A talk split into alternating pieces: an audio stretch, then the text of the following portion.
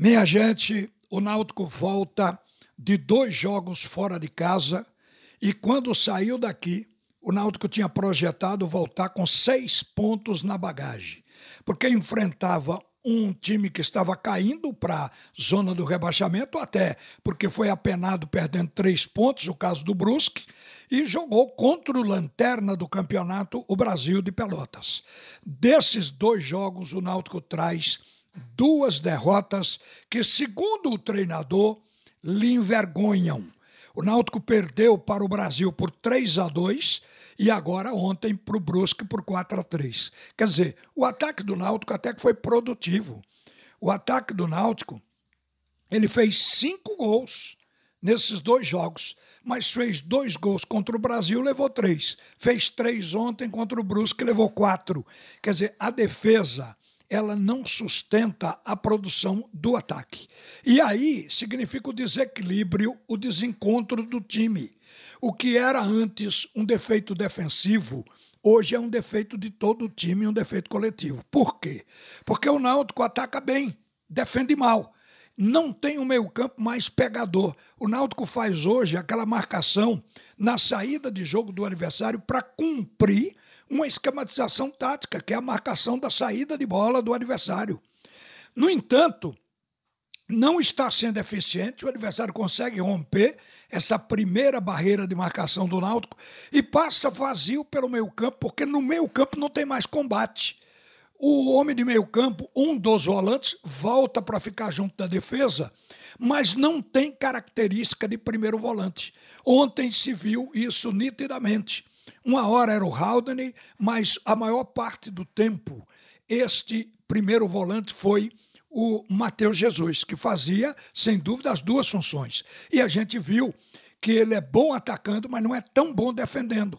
A pegada dele não foi eficiente. Embora os gols tenham saído de bola parada, o Náutico o tempo todo foi apavorado. A gente viu o Rafael Ribeiro furando bola duas vezes. A gente viu o Camutanga furar bola até de cabeça.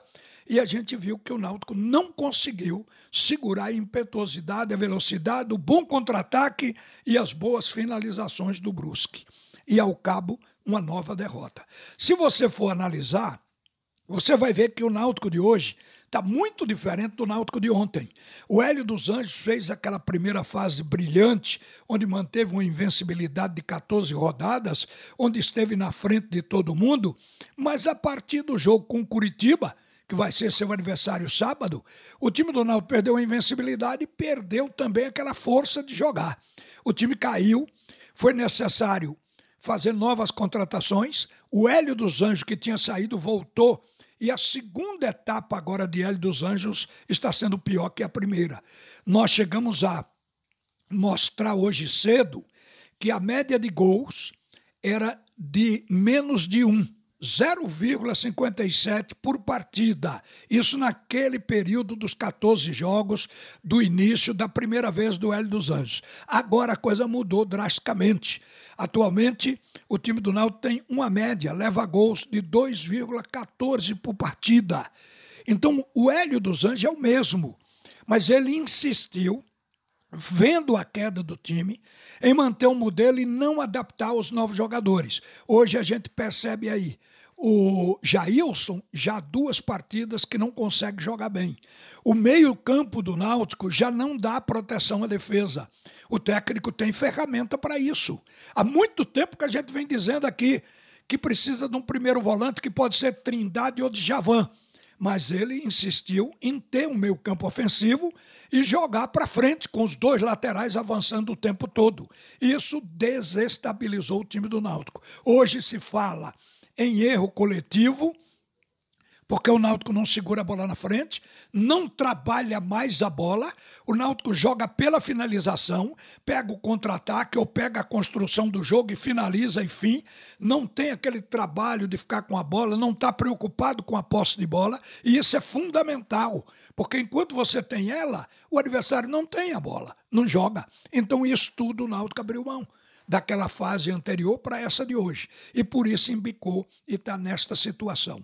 Dificilmente. O Náutico só pode chegar a 60 pontos e com 60 pontos, historicamente, é pouco para subir.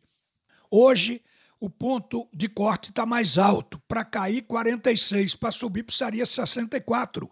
A gente está botando 63, porque ainda faltam cinco rodadas. E o Náutico já não chega mais a 63. Mas vai tentar para ver se alguma coisa nova pode acontecer. O fato é que o time está sendo criticado pelo treinador. Hélio dos Anjos não está assumindo a sua responsabilidade. Tanto ele como o filho, nas coletivas desses dois jogos de derrotas fora de casa, quer dizer, todos dois transferiram uma responsabilidade para o plantel.